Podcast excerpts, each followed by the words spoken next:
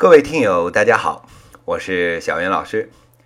今天啊是中秋节了，小云老师在这里呢，祝愿各位小云彩们中秋快乐，身体健康，阖家幸福团圆。这个遥想去年的中秋节的时候啊，咱们这档小云商业时评的节目呢，呃，刚刚起步没多久，小云老师啊还是个如假包换的菜鸟。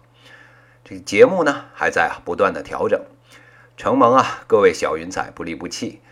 现如今呢，小云老师这个节目啊也慢慢走向成熟，不仅呢在去年十二月份左右的时间呢开了一档新的节目，也就是啊小平，而且呢现在啊两档节目加在一起，到今天也快积累了两百期了。这两档节目呢作为商业吐槽类的节目，一长一短，长的呢。深入分析，短的呢紧贴时事。这两百期啊，讲了两百个不同的事儿，基本上呢勾勒出来我国现在商业，特别是啊新兴产业的这样一个轮廓。小云老师啊多次说过，咱这个节目啊，从编辑到策划，再到主播文案，哎，基本上都是一己之力，所以啊，有的时候呢实在忙不过来。再加上呢是这个免费的节目，哎，付不起啊这个后期制作的工资，所以呢节目啊现在还有不少的瑕疵。承蒙呢各位听友不嫌弃，能支持到今天，全靠着各位小云彩们的支持。呃，小云老师啊向大家致以诚挚的谢意。小云老师呢虽然职业是老师，但是在这个喜马拉雅这边呢，我其实啊算是个曲艺工作者。商业单口相声这个形式，我大言不惭一点的说呢，确实是我个人一手开创的。不过啊，创立一年看下来，到现在确实啊，只此一家，别无分号。细细想来呢，大概啊是说相声的呢不懂商业，讲商业的呢不苟言笑，所以啊，给了小云老师这个夹缝生长的机会。特别是啊。呃，我的这个短的相声节目《小平》推出以来啊，特别受到大家的欢迎。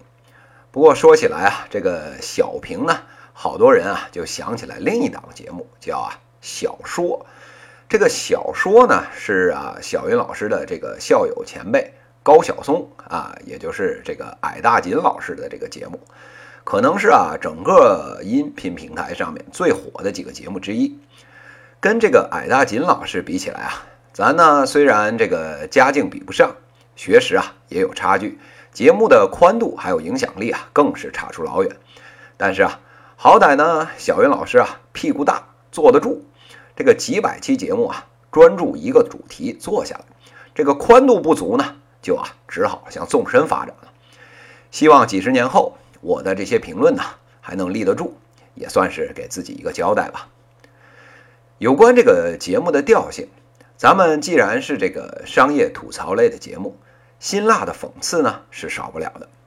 好多听友呢特别的捧，说啊小云老师啊是当代的鲁迅，这个呀您啊就是可实在是太折煞我了。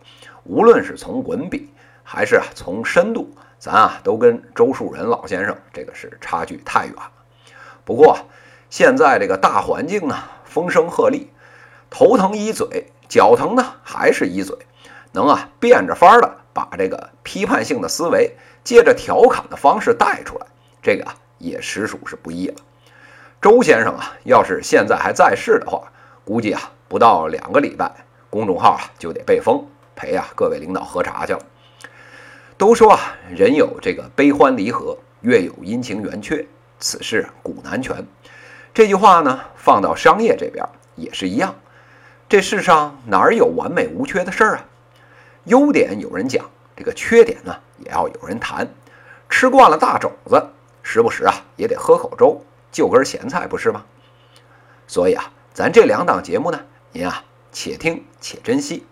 看到新节目啊，先下载再分享后收听，要养成啊好的习惯，这样才能陪着小云老师天长地久，不是吗？